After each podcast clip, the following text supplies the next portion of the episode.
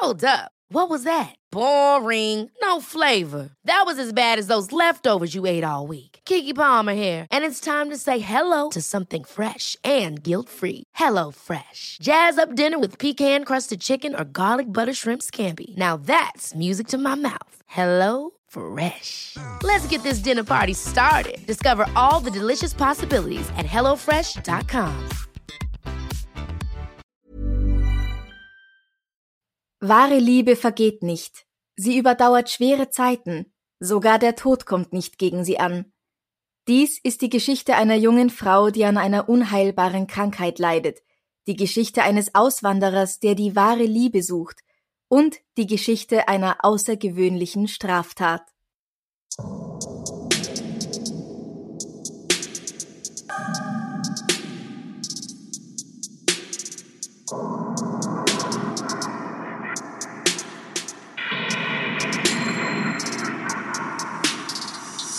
Servus. Servus. Herzlich willkommen bei Darf's ein bisschen Mord sein? Dein Podcast zum Thema wahre Verbrechen. Mein Name ist Franziska Singer. Und mein Name ist Lisa Schmidt. Ich bin Schauspielerin, Kabarettistin und Musikerin aus Wien. Und du hast ein Kabarett über den Tod geschrieben. Ja, genau. Das habe ich gesehen und ich habe es ganz wunderbar gefunden. Und die Lisa wird auch jetzt in der Bonusfolge im Mai zu Gast sein. Da können alle Komplizen auf Steady ab 5 Euro ein kleines Interview mit dir dann hören. Ich freue mich drauf.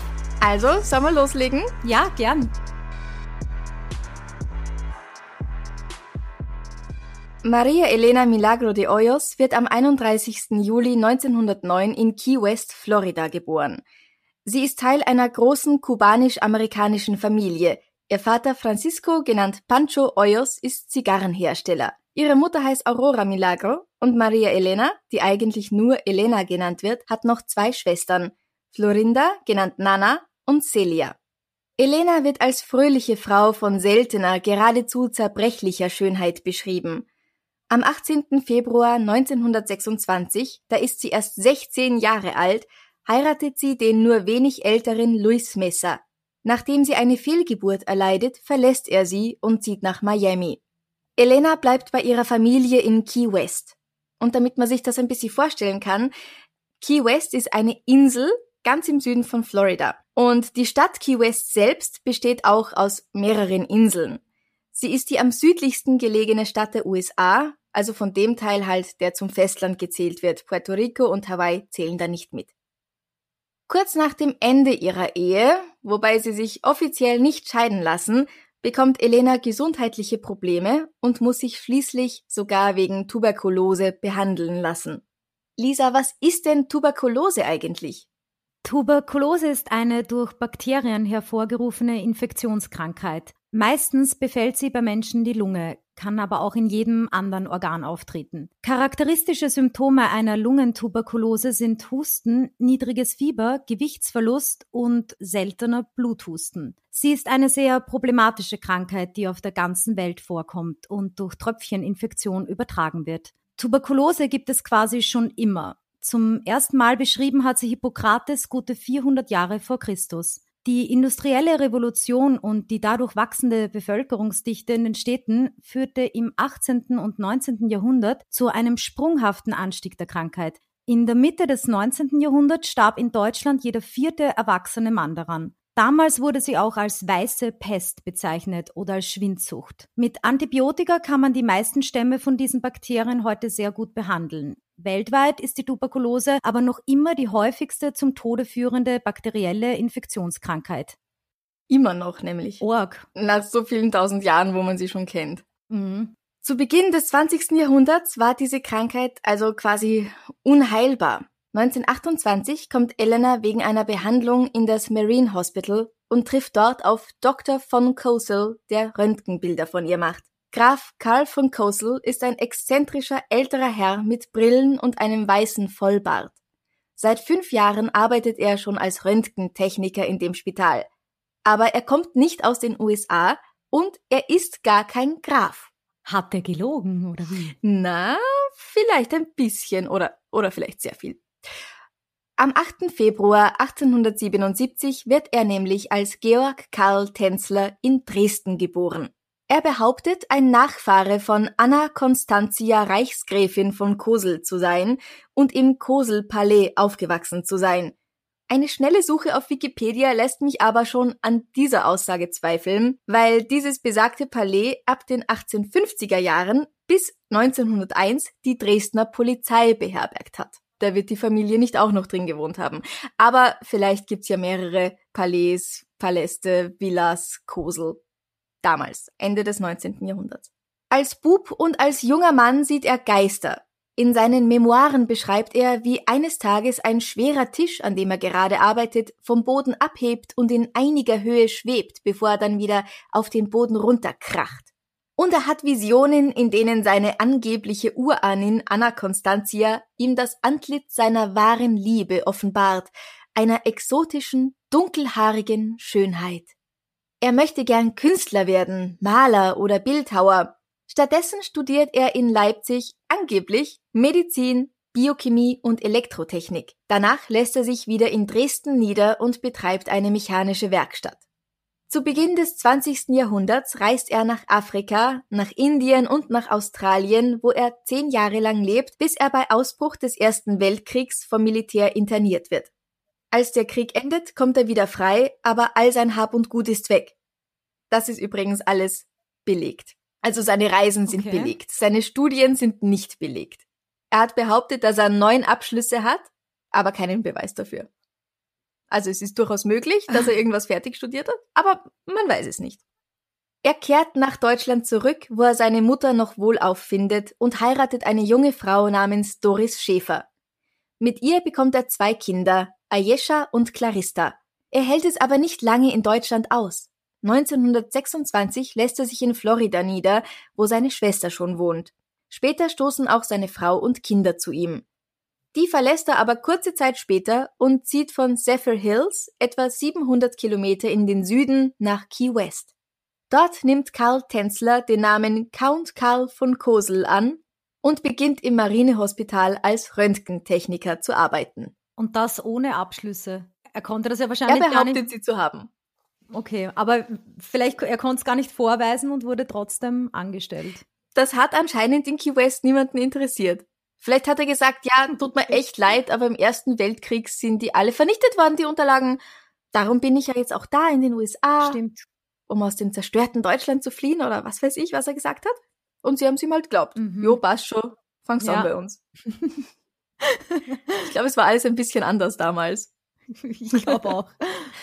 er hat sich auch einfach den Titel eines Grafen gegeben. Den hat er auch nicht gehabt.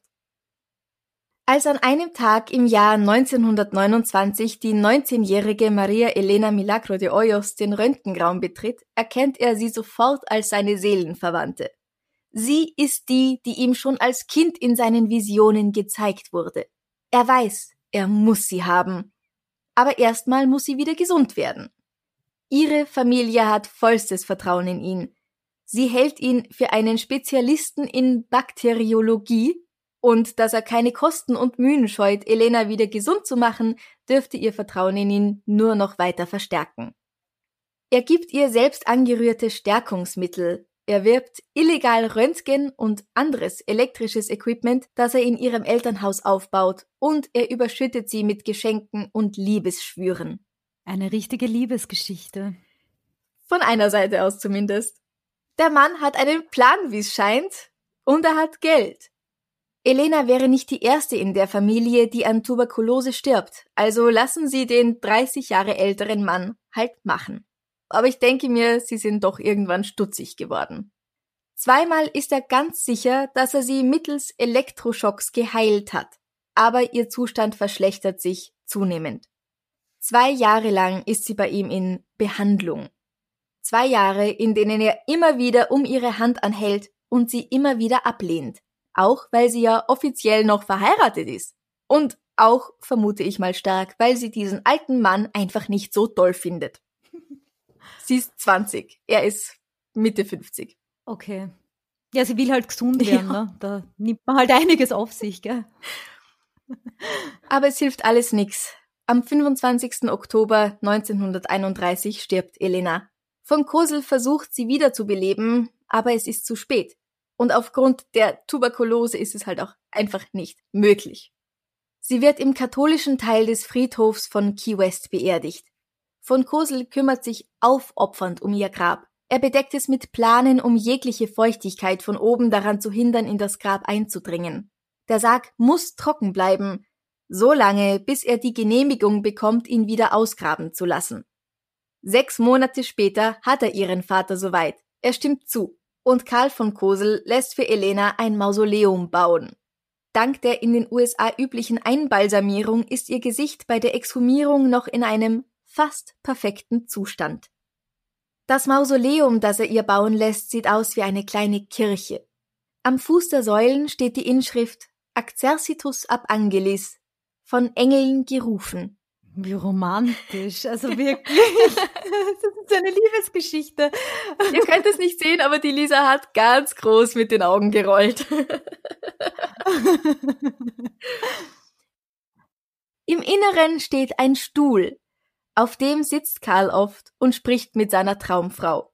Jeden Tag bringt er ihr frische Blumen und er lässt sogar eine Telefonleitung von seinem Haus in das Mausoleum legen, um auch an Regentagen mit Elena sprechen zu können.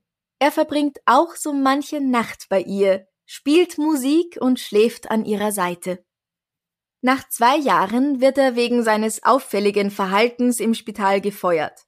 Und da hört er auch auf, die Tote in ihrer letzten Ruhestätte zu besuchen. Zu diesem Mausoleum hat übrigens er den einzigen Schlüssel, ihre Familie kann das Gebäude nicht betreten. Wenn Sie Elena besuchen möchten, müssen Sie vor der verschlossenen Tür stehen bleiben und können ihr quasi nur so von außen zuwinken. Also das ist ja komisch. Was macht der mit der da drinnen? Ich glaube, du hast schon so eine Idee. mhm. Von Kosel scheint nun ein neues Hobby gefunden zu haben. Er zieht aus seinem Haus aus und in eine leerstehende Lagerhalle nahe des Strandes ein. Er ersteht ein altes Flugzeug, das er umbauen möchte. Dieses Flugzeug tauft er auf den Namen Countess Elaine und soll das Fliegen revolutionieren. Er möchte damit um die Welt fliegen, auf Hochzeitsreise mit Elena, nachdem er sie wiederbelebt hat. Und ich glaube, jetzt ist ein sehr guter Zeitpunkt, um mal kurz über Nekrophilie zu sprechen. Was meinst du, Lisa? Ja, gern. Der Begriff Nekrophilie leitet sich aus den altgriechischen Wörtern Nekros für Leiche oder Toter und Philia Zuneigung ab. Die Zuneigung zu Toten bezeichnet eine Sexualpräferenz, die auf Leichen ausgerichtet ist. Im ICD-10-Verzeichnis der psychischen Störungen ist sie als Paraphilie klassifiziert, also als sexuelle Neigung, die deutlich von der empirischen Norm abweicht. Es gibt verschiedene Formen von Ausprägungen. Manche haben eine Vorliebe für ganz frische Leichen und würden sogar dafür morden, Manche stehen darauf, wenn die Toten schon ein bisschen verwest sind und graben sie auf dem Friedhof aus. Und manche lieben es, wenn die Leiche schon skelettiert ist, also fast nichts mehr davon da ist. Auch die finden sie vor allem natürlich auf Friedhöfen, in Gräbern. Schon ein bisschen grindig, ne? Also mein Fetisch ist es nicht. Ja, meiner auch nicht so. also zurück zu Karl von Kosel in seine Lagerhalle. Und wenn ich Lagerhalle sage, dann müsst ihr euch mehr so einen langen Schuppen aus Holz vorstellen als eine moderne gemauerte Lagerhalle. Oder eine Lagerhalle aus Beton, wie man sie heute hat. Sieben Jahre wohnt er da. Sieben Jahre, in denen nacheinander alle von Elenas Verwandten ebenfalls an Tuberkulose sterben. Nur ihre ältere Schwester Nana lebt noch.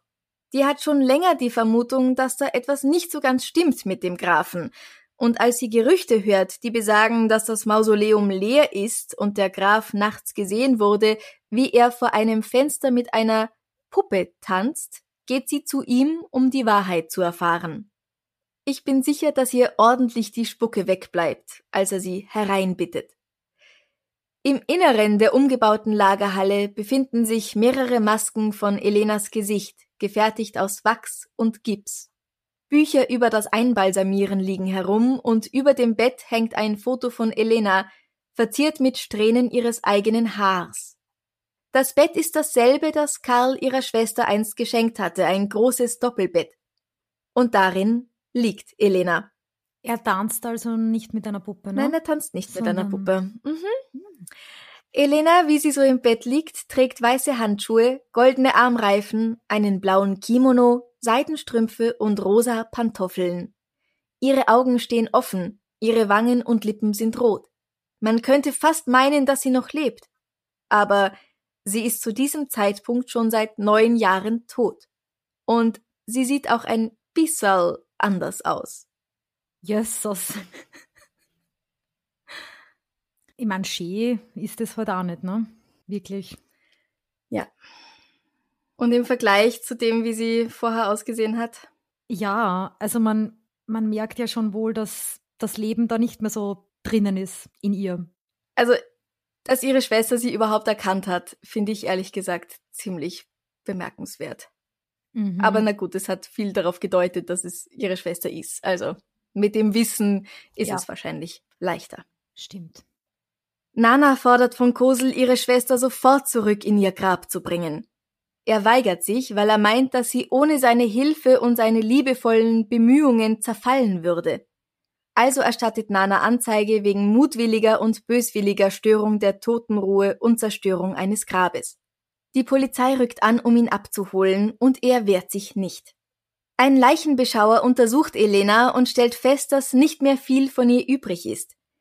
Es ist quasi nur noch das Skelett von ihr geblieben. Alles andere ist aus Gips, Pappmaché und Wachs geformt und aufgemalt. Seinen Plan, wie er Elena wiederbeleben würde, beschreibt von Kosel vor Gericht selbst als sehr einfach. Wenn ich bitten darf? Die verschwundenen Teile habe ich nachgebaut, die kaputten bandagiert. Ich habe genug saugfähige Mittel hineingesteckt, um sie in der Lösung zu baden, mit der ich geplant habe, das Gewebe zu nähern und zu fördern. Sobald das wiederhergestellt ist, wollte ich die Höhlen ihres Körpers mit einer starken Röntgenmaschine stimulieren und wiederbeleben. Mit dem Flugzeug wollten wir in die Stratosphäre rauffliegen, damit die Strahlung aus dem Weltraum Elenas Gewebe penetrieren kann und das Leben in ihren schlaftrunkenen Leib zurückbringt. Klingt nach einem Plan. All diese Jahre hat er Elena am Leben erhalten, wie er zumindest meint, indem er ihren Körper mit allen ihm zur Verfügung stehenden Mitteln präpariert. Ihr Knochengerüst verstärkt er mit Draht und Kleiderbügeln. Ihre Bauchhöhle stopft er mit Stoff aus. Die Augen werden durch Glasaugen ersetzt. Als ihre Haut sich zersetzt, ersetzt er sie mit in Wachs und Stuckgips getränkten Seidentüchern. Die Haut im Gesicht wird mit Wachs nachmodelliert und ihr Kopfhaar mit ihren abgeschnittenen Locken nachgeformt. Er benetzt sie täglich mit wohlriechenden Ölen, mit Parfum und Desinfektionsmitteln, um den Geruch der Verwesung zu vertreiben. Er kauft ihr sogar neue Kleidung. Seiner Geliebten soll es an nichts mangeln. Sieben Jahre lang teilt er mit ihr das Bett in dieser Lagerhalle. Ob er noch schlimmere Dinge mit ihr gemacht hat, ist nicht sicher. Aber bei der Obduktion findet man ein Rohr aus Pappe, das in ihrer Vagina steckt. Zu welchem Zweck das gedient haben könnte, kann man sich vorstellen. Die Vorbereitung für die Verhandlung wird zu einem riesigen Spektakel.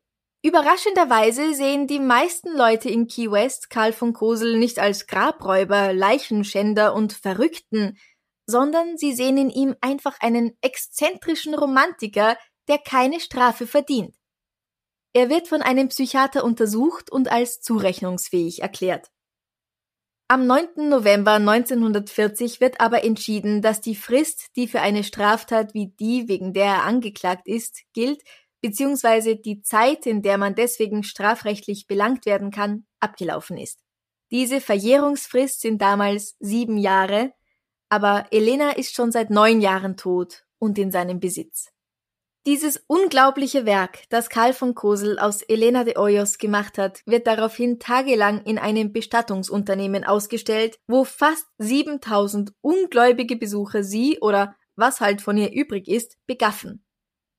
Eines Tages wird sie schließlich auf dem Friedhof beigesetzt, in einer geheimen Zeremonie und in einem Grab, das nicht ihren Namen trägt, damit der liebestolle Deutsche sie nicht noch einmal zu sich nehmen kann.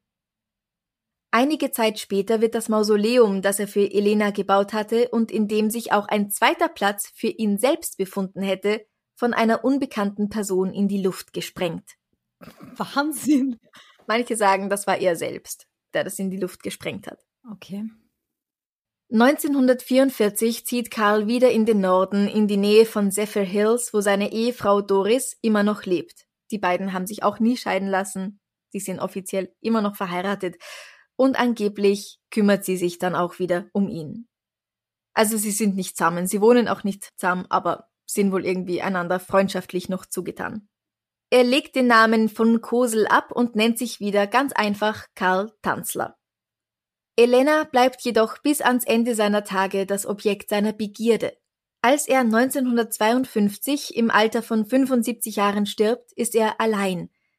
Sein Leichnam wird drei Wochen später von einem Deputy Sheriff gefunden. In seinem Wohnzimmer befinden sich mehrere Fotografien und Zeitungsartikel über ihn und Elena und eine lebensgroße Nachbildung aus Wachs und Stoff mit ihrer Totenmaske. Es existiert die Theorie, dass er es irgendwie geschafft hat, vor ihrer endgültigen Beisetzung noch einmal die Teile auszutauschen und dass er ihre Überreste behalten konnte. Aber mehr als 20 Jahre nach Elenas Tod war dann halt auch davon nicht mehr viel übrig. Das ist die Geschichte von Elena bzw. Karl. Und sie inspiriert bis heute viele, viele Leute, zum Beispiel hat die Band And You Will Know Us by the Trail of Dead ein ganzes Album herausgebracht, das The Secret of Elena's Tomb heißt. Und natürlich auch to Sally aus Deutschland, die das Lied Schwarze Seide geschrieben haben. Mhm. Ja, ist eine spannende Geschichte. Romantisch oder pfui? Hm. Es ist schon pfui, aber naja, ein bisschen romantisch ist es schon. ja, wir können heute nicht mit Sicherheit sagen, ob Karl einfach nur in Elena verliebt war und ihren Körper präpariert hat, um sie zu konservieren, oder ob er halt auch wirklich Sex mit ihrer Leiche gehabt hat. Ja, das fände ich dann wirklich viel, also das geht ein bisschen zu weit. Ja, also es gab angeblich da diese Röhre, aber nichts ist fix. Also das wurde damals, als sie entdeckt wurde, auch nicht in die Akten geschrieben, sondern irgendwann in den 70ern haben sich dann die Leute, die sie damals untersucht haben, dran erinnert, dass es ja diese Röhre mhm. gegeben hat. Aber mh, mm, ja, vielleicht gab es sie nicht wirklich. Also man weiß es nicht mit Sicherheit. Zugegeben hat er sowas jedenfalls niemals. Ja. Also es wird er schon gemacht haben. Ich denke mir, es ist beides vorstellbar. Eh, man kann es nicht sagen. Also ich, ich meine, man kann das halt nicht nachvollziehen. Also ich meine, wer wird das schon machen? Sowas. Ne? Ähm, aber ja, gibt's ja. Ne? Gibt's, also. ja. Ähm, Nekrophilie kommt allerdings nicht besonders häufig vor. Also zumindest mhm. weiß man nicht von wahnsinnig vielen Fällen. Ja, okay. Die, von denen man weiß, sind halt dafür dann jedes Mal umso schockierender. Und ich habe noch mhm. ein paar neuere rausgesucht. 2017 wird ein 39-jähriger Mann in Connecticut zu einem Jahr Gefängnis verurteilt, weil er mit der Leiche seiner Freundin Sex gehabt hat und außerdem gegen die Bewährungsauflagen verstoßen hat. Nachdem seine Freundin, die gerade an einer Überdosis Heroin verstorben war, nicht auf ihn reagierte, hat er ihre Handgelenke und Knöchel an den Bettpfosten festgebunden und ist in sie eingedrungen. Auf die Frage warum, meinte er, er hätte ja eh geschaut, ob sie noch atmet. Und weil sie halt gurgelnde Geräusche von sich gegeben hat, war er der Meinung, dass sie nur schläft. Und weil sie es gehasst hat, mit ihm Sex zu haben, wäre das die perfekte Methode, um sie aufzuwecken. Also Vergewaltigung und nur ein Jahr Gefängnis. Im Prinzip wäre es eine Vergewaltigung gewesen, weil sie aber tot war, was wohl keine. Das verstehe ich nicht. Ja. Das ist echt. Ja, ich ja, verstehe es auch nicht. Ebenfalls 2017 hat ein Mann, dessen Frau gerade in einer Klinik in La Paz in Bolivien gestorben war, einen Krankenpfleger dabei erwischt, wie er sich mit ihrer Leiche vergnügt hat. Und der Ehemann verprügelt daraufhin diesen Krankenpfleger, bis die Polizei kommt. Dann erst lässt er ihn wieder los. Verständlich. Sehr verständlich. Ja. Ein paar Jahre früher, 2011 nämlich stellt sich heraus, dass der 45-jährige Anatoly M. aus Nischni Novgorod in Russland in den Jahren zuvor mehrere Gräber geöffnet hatte, um an die Leichen junger Frauen zu kommen. Mehr als 25 davon nahm er mit in seine Dreizimmerwohnung, zog ihnen hübsche Sachen an und lebte dort mit ihnen, bis er irgendwann dann Besuch bekam, der das der Polizei meldete. Zu 25 oder also in einer anderen Quelle war von 29 Frauenleichen die Rede, also 30 Personen in einer Dreizimmerwohnung, auch wenn sich 29 davon nicht bewegen, äh, muss man auch wollen. Ja, ich glaube halt auch die Geruchsentwicklung ist da sicher nicht so angenehm bei so vielen. ich glaube, das ist schon bei einer äußerst unangenehm. Aber es gibt ja auch Menschen ohne Geruchssinn. Stimmt. Ja, dann ist egal. Oder ein, ja. Dann, dann kann man schon machen, ne? Aber ein Teil von Nekrophilie kann auch sein, dass man einfach auf den Geruch auch von Verwesung abfährt. Boah, oh Gott. Ja, sorry. das ist schon ja. ekelhaft, wirklich. Ja. Also in, in diesem Fall, der ja dem von Karl und Elena noch am nächsten kommt, sind es absolut fremde Frauen. Also die hat er nicht gekannt und Karl und Elena waren einander ja bekannt. Mhm. Also in dem Fall von Anatoly ist es halt wahrscheinlich weniger dann eine romantische Liebe, wie man sie bei Karl vermuten könnte. Mhm. Also Anatoly auf jeden Fall nekrophil, Karl hm, irgendwie schon, ne? Aber da ist es halt nicht belegt, weil wenn sie jetzt das wirklich weiter untersucht hätten, dieses Rohr und es gäbe, es hätte irgendwelche Aufzeichnungen gegeben davon, ja. ja dann hätte man ja eindeutig das dann, also ich glaube, wenn es zu diesem Akt gekommen wäre mit der Leiche, dann würde sich schon eindeutig in Nekrophilie einreihen, oder? Ja, ja. Wobei halt, ich könnte mir schon auch vorstellen, dass er sie nicht durch Sex kaputt machen wollte. Nein, nicht, nein. Das glaube ich Also, nicht. dass er, dass er tatsächlich nicht dieses Rohr, ob es es gab oder nicht, ähm, benutzt hat. Ach so, so meinst du, dass er, ähm, dass, dass, dass sie viel zu wertvoll und schade, weil wenn er da herum, ja, dann. dass die Stöße sie halt irgendwie kaputt machen könnten, ja. Also das kann ich mir schon vorstellen. Mhm. Naja, er war ja sehr bedacht darauf, dass sie in einem guten Zustand ist, ne? sonst hätte er sie ja nicht immer eingeölt. Ja. Und mhm. einparfümiert. Gott, stell dir das mal vor, er hat so viel Geld sicher rausgehaut für die ganzen Öle und Parfums, ja. um das zu überdecken, den unangenehmen Geruch. Ja, da ist halt mit Lüften auch nicht getan. Duftkerzen sind auch zu wenig. Ein kleines Potpourri. Es wäre halt interessant zu wissen, wie lang seine Leiche dann überhaupt stinkt. Weil, also wenn von ihr dann eh nur noch Haut und Knochen übrig sind, da, da stinkt ja dann eigentlich auch nichts mehr, oder? Aber da haben wir bestimmt einen naja. Hörer, der uns, der das viel besser weiß. Wir sind ja Experten für nichts. Die Haut stinkt schon. Wenn es so richtig mumifiziert, also ich glaub, dann muss nicht. Mhm. Glaube ich. Aber das weiß bestimmt irgendjemand ja. sehr viel besser als wir und kann uns das dann schreiben. Was wäre dir eigentlich lieber?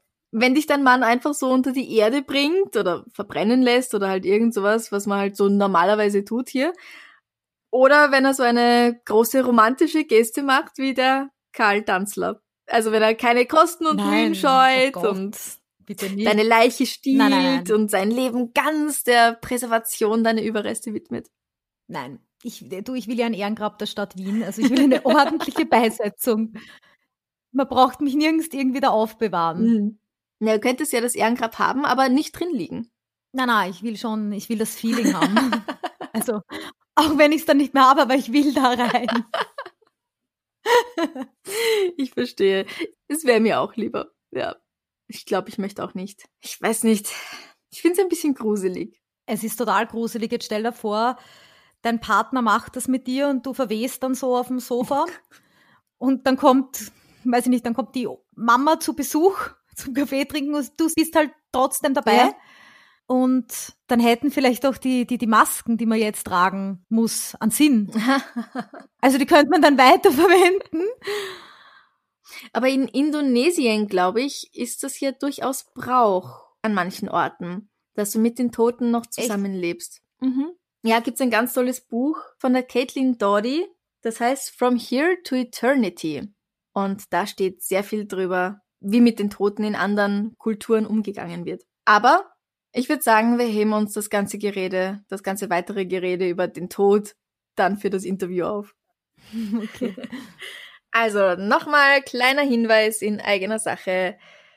Für alle Komplizen ab 5 Euro gibt's ab 15. Mai dann das Interview mit Lisa Schmidt, Kabarettistin, zu hören, wo wir sehr viel über den Tod sprechen werden. Wenn dir die Folge gefallen hat und du gerne ein bisschen mehr davon hättest, folge uns auf Instagram at Podcast. Gib uns ein Like auf Facebook. Erzähl all deinen Freunden und Kollegen von uns und abonniere diesen Podcast in deinem Podcast-Player.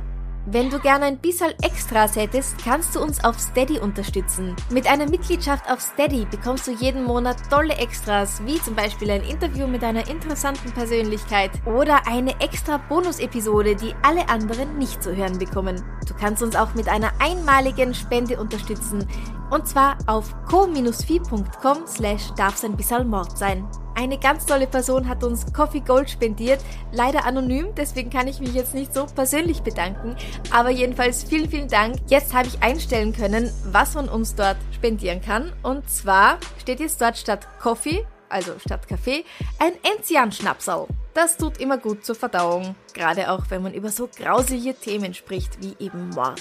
Du kannst natürlich auch immer dazu schreiben, für was der Betrag gerne verwendet werden soll. Prosecco, Pizza, wir sind da allem gegenüber sehr offen eingestellt. Vielen lieben Dank hier an dieser Stelle noch einmal an alle, die uns bereits auf Steady oder auch auf Coffee unterstützen und unterstützt haben. Wir wissen es wirklich sehr zu schätzen. Alle Links gibt's natürlich auch wie immer auf unserer Homepage darfseinbissalmordsein.com. Und jetzt viel Vergnügen mit der Frage der Woche. Was Schönes zum Schluss. Dann machen wir doch noch was Schönes zum Schluss. Hast du eine Frage für mich? Ja, und zwar würde es mich interessieren, was wäre für dich der schönste Tod? Oh, hui. Der schönste Tod wäre, glaube ich, so ein romantisches im Alter umringt von meinen Liebsten einschlafen. So der Klassiker halt, der selten passiert, glaube ich. Aber das klingt für mich sehr schön. Oder was heißt umringt von Liebsten? Vielleicht gehen sie halt kurz raus einen Kaffee trinken und währenddessen mache ich Miep und dann.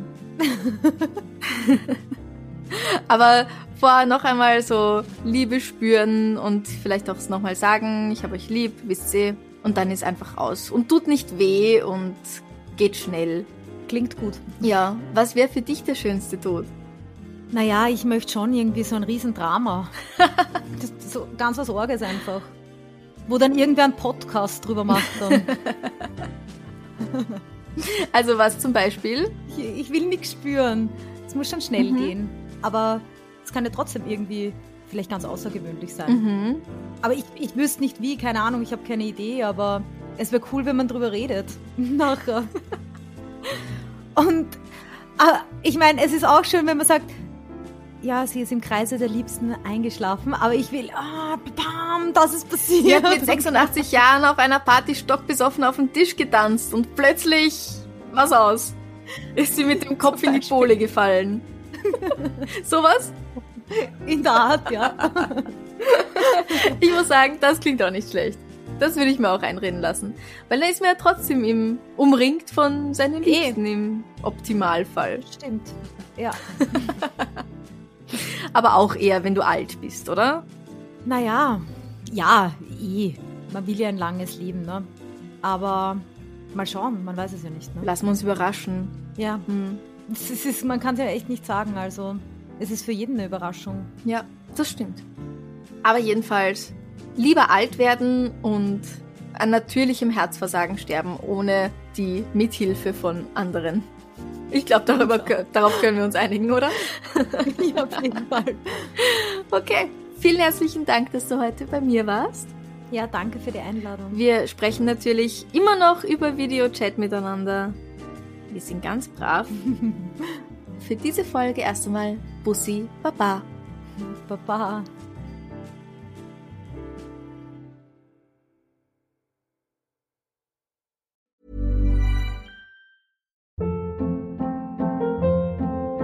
Hold up. What was that? Boring. No flavor. That was as bad as those leftovers you ate all week. Kiki Palmer here, and it's time to say hello to something fresh and guilt-free. Hello Fresh. Jazz up dinner with pecan-crusted chicken or garlic butter shrimp scampi. Now that's music to my mouth. Hello Fresh. Let's get this dinner party started. Discover all the delicious possibilities at hellofresh.com. Liebe findet den unterschiedlichsten Ausdruck quer durch die Geschichte. Doch ist es wirklich immer Liebe? Lasst uns über Sex sprechen. Von skandalösen Stories aus der Antike über die Geschichte von Fetischen bis hin zu den unanständigen Geheimnissen berühmter Personen. Bei Liebesgeschichte gehen wir der Entwicklung der menschlichen Sexualität auf den Grund. Unterhaltsam, lehrreich und im besten Sinne des Wortes tabulos stellt Franziska Singer, das bin ich, jede Woche die Frage, wer, wann, mit wem und wie. Wer Liebesgeschichte überall, wo es Podcasts gibt.